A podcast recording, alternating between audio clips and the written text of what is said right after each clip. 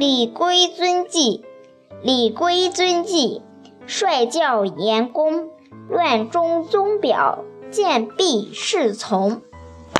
汉朝时，陈省的妻子姓杨，名叫李龟。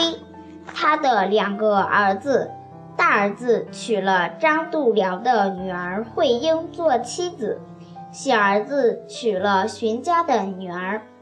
李龟的两个儿媳妇娘家都非常的显贵，从嫁的丫鬟有七八个，陪嫁的财物也很多。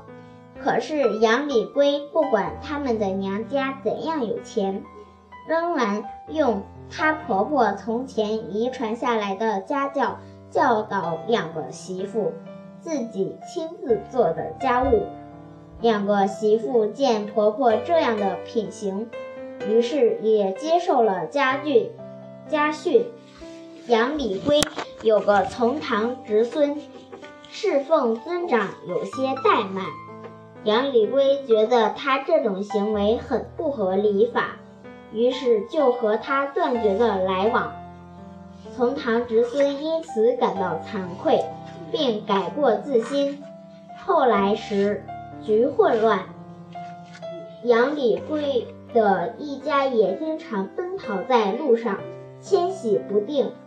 有宗族或表亲想要去见他，杨李龟一定自己先很认真地整饬一番，身后跟随着儿子、孙儿和丫头们，然后才肯见面。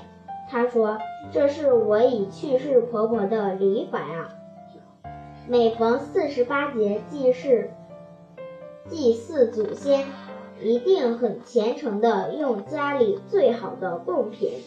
他又说：“我们要晓得，祭祀是在礼法里面最尊重的啊。”李杨李龟去世的时候，年纪八十九岁了。